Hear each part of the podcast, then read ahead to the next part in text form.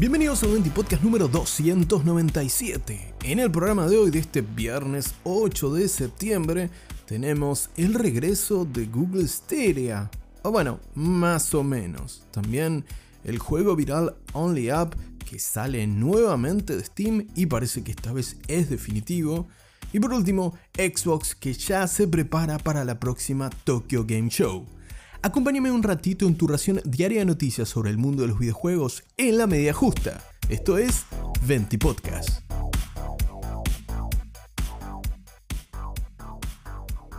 Cuando el gigante Google anunció que cerraría su servicio de juego vía streaming llamado Google Stadia, todos nos pusimos bastante tristes porque perdíamos sin duda una referencia del mundo del gaming actual. Bueno, no fue para tanto, creo que nadie se puso triste, y si bien el experimento de Google con el proyecto Stadia fue interesante desde lo técnico, en lo que refiere al modelo de negocio nunca terminó de cerrar y fue uno de los clavos más importantes en el ataúd de este otro proyecto más fallido del gigante americano. Aunque no obstante, y de entre las cenizas de Stadia surge una de las características más importantes que Google destacó justamente en la presentación del servicio y que nunca pudimos ver materializarse. Era la feature que, según los responsables de Stadia, nos permitiría ver, por ejemplo, un streaming del Rubius o de Ibai y ponernos a jugar inmediatamente al juego que ellos estén jugando vía streaming algo que sin duda buscaba ambiciosamente la sinergia entre el servicio de video más famoso del mundo, YouTube por supuesto,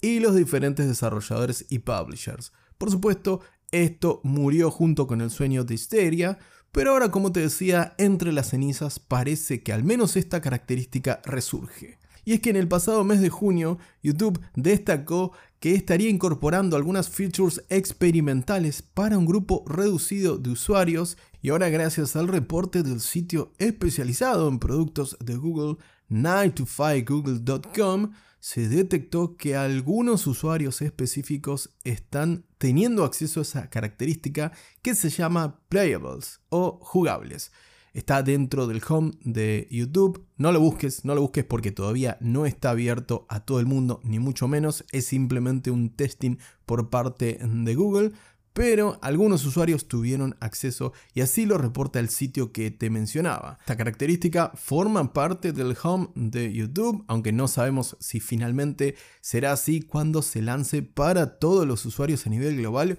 o si siquiera se va a lanzar para todos los usuarios a nivel global, recordad que esto es solo una prueba más, pero también se detectó, además de la página oficial de YouTube por supuesto, en la aplicación de YouTube para iOS y Android. Y tal como te comentaba al principio de esta noticia, esto parece ser un heredero de esa característica que Google vendió cuando nos presentó Stadia, ya que dentro del home de YouTube nos permitiría jugar directamente a un listado determinado de juegos que hasta ahora no han sido confirmados oficialmente. Meses atrás, diferentes portales hicieron eco de esta noticia y mencionaron que iba a haber un juego arcade más casual para la prueba, pero aún no se ha confirmado un listado de títulos que integrarán esta función ni cuándo se estará liberando para el resto de los usuarios a nivel masivo. Sin duda es una característica bastante interesante que permitirá masificar el uso de juegos vía streaming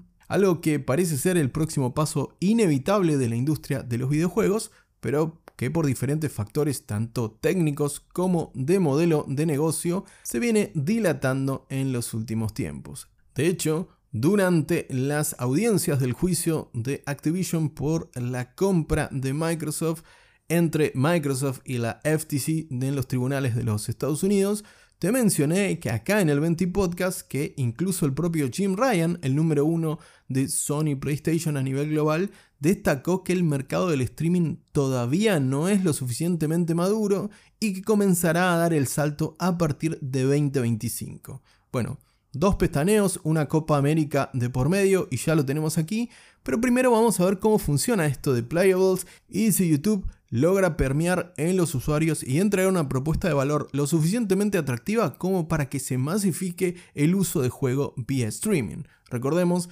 actualmente el juego vía streaming se encuentra disponible en el paquete de PlayStation Plus Premium, pero en países del hemisferio norte y para títulos específicos, y también está disponible en nuestras latitudes, ahí sí, a través del servicio de xCloud de Microsoft, que funciona bastante bien, teniendo en cuenta por supuesto el bajo nivel de penetración de fibra óptica, por ejemplo, que tenemos en las conexiones eh, aquí en Buenos Aires. Por lo que restará darle un tiempo a ver si Playables se apertura para todo el mundo y a ver cómo sigue este experimento, de nuevo, de una de las características más interesantes del difunto Stadia. Ahora, Google Xbox, PlayStation, streaming sí, streaming no. Quiero conocer tu opinión. Déjame tu respuesta en la encuesta que te estoy dejando en este episodio en Spotify o respondeme en el anuncio, en el reel del anuncio de este episodio del 20 Podcast sobre si estás de acuerdo con el streaming, te resulta interesante o no. ¿Vos preferís seguir comprando e instalando localmente tus juegos o tal vez preferís comprarlos físicamente? ¿Sos fanático del formato físico? Lo cual está muy bien también. Pero bueno, votá en la encuesta o déjame tu opinión, como te decía, en el anuncio de este episodio del 20 Podcast. Te dejo la encuesta si me escuchas en Spotify o el link del Instagram de 20 Podcast en la descripción de este capítulo. Continuamos este 20 podcast y nos toca hablar sobre un juego que fue sensación en los últimos meses y semanas. Estoy hablando del indie Only Up que causó furor en Twitch con más de 250.000 personas viendo a sus streamers favoritos. También pueden ver twitch.tv barra y dejar el follow, aunque no vamos a poder jugar Only Up, parece que nunca más ya que el proyecto de un solo desarrollador recibió denuncias sobre el uso de material con copyright que no estaba admitido para fines comerciales. Eso llevó a que el juego se ha dado de baja en Steam por esta reclamación hace algunas semanas atrás, pero luego volvió a estar disponible para su compra, dado que el propio desarrollador modificó el juego y retiró los assets que estaban siendo reclamados. No obstante, parece que no la está pasando bien el responsable de Only Up, ya que la última actualización de la página de Steam del juego mencionó que estaba sufriendo una carga de gran estrés en los últimos meses y que tocaba, tocaba levantar el pie del acelerador y poner el juego detrás de él en textuales palabras. De esta manera, Only Up ya no está disponible para su compra, esta vez por decisión del propio desarrollador que, como te decía,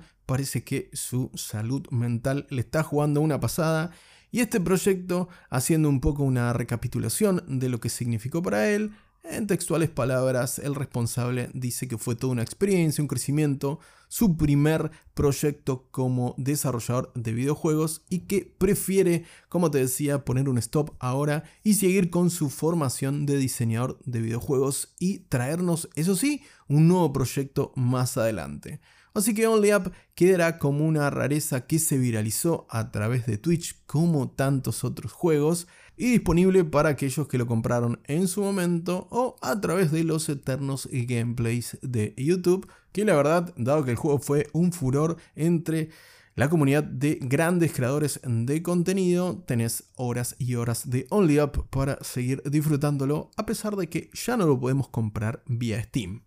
por lo que, y a falta de novedades en el corto o mediano plazo por parte de su desarrollador, es poco probable que volvamos a ver Only Up disponible y quedará como una de esas rarezas del mundo del gaming de los últimos tiempos y por supuesto una enseñanza para su creador que esperemos aprenda de los errores cometidos con este Only Up y en el próximo juego esté tan interesante como Only Up y se le viralice, pero que no tenga assets que tienen copyright, porque si no te van a cortar las piernas de nuevo, varón.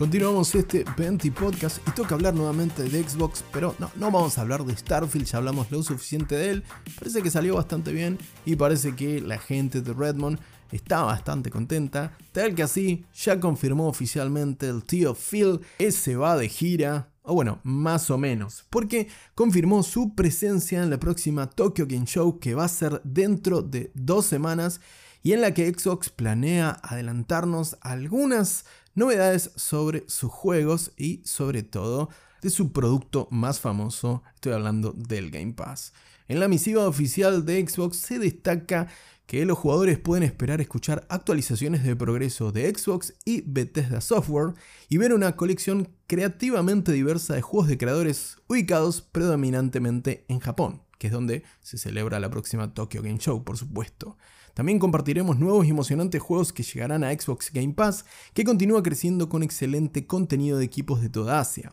El Tokyo Game Show de Xbox siempre viene con un aspecto único inspirado en Japón, y este año hemos reunido algunas de las iconografías más famosas de Xbox y Japón. La Xbox Nexus y la consola Xbox Series X se presentan en el anuncio de esta presentación junto a Maneki Neko, también conocido como gato llamativo. Están rodeadas por el monte Fuji y diferentes elementos de la cultura japonesa. Además, otra característica de la presentación en la próxima Tokyo Game Show es que, como te mencionaba, el propio Phil Spencer será de la partida junto a Sarah Bond, la vicepresidenta de Xbox, que muchos rumorean que es el reemplazo natural cuando Phil Spencer decida dar un paso al costado como la cara visible como el número uno de Xbox en todo el mundo. Los fans que estén en Japón, por supuesto, durante el sábado 23 de septiembre podrán solicitar boletos gratuitos, entradas gratuitas para participar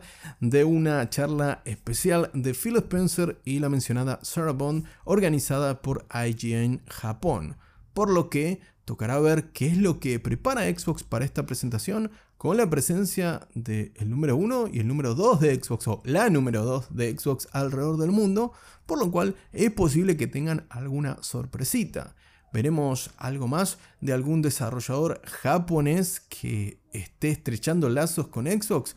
O tal vez vemos al menos un teaser de ese famoso proyecto que Kojima nos viene anticipando que será exclusivo de las consolas de Microsoft. Tocará esperar algunos días más solamente porque la Tokyo Game Show 2023 tendrá muchas novedades no solo de Xbox y se celebrará de los próximos 21 a 24 de septiembre y por supuesto, vas a tener todas las novedades aquí en el 20 Podcast.